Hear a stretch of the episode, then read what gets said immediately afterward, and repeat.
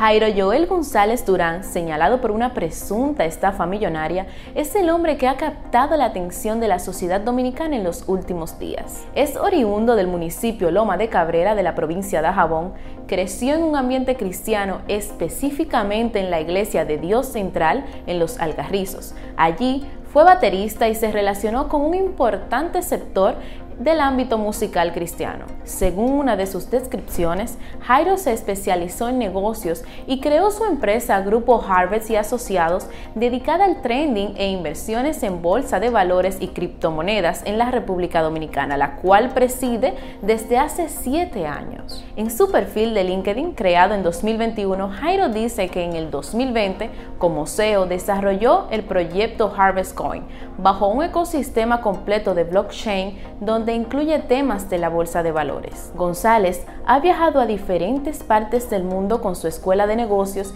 y ha impartido cursos donde enseña a jóvenes cómo invertir en criptomonedas y otros esquemas financieros. También ha ofrecido varias entrevistas hablando como un experto en el mundo financiero y criticando los famosos esquemas piramidales. También ha ofrecido varias entrevistas hablando como un experto en el mundo financiero y criticando los famosos esquemas piramidales.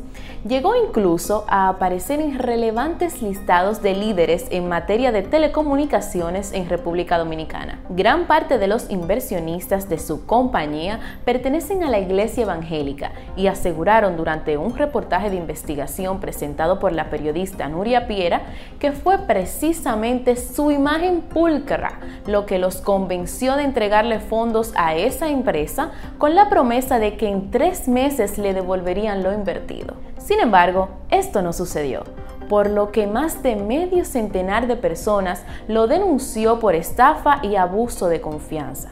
La Procuraduría General de la República informó que abrió una investigación en contra de Jairo por una supuesta estafa multimillonaria. Así lo informó una fuente ligada a la investigación, quien dijo que tan pronto el Ministerio Público recibió más de 50 denuncias, inició la pesquisa correspondiente. El caso es investigado por Jenny Berenice Reynoso, directora de persecución del Ministerio Público, junto a un equipo de fiscales. Si quieres saber más sobre esta información, información, hazlo entrando a listindiario.com y si te gustó este video, no olvides dar me gusta, activar las notificaciones y suscribirte a nuestro canal de YouTube.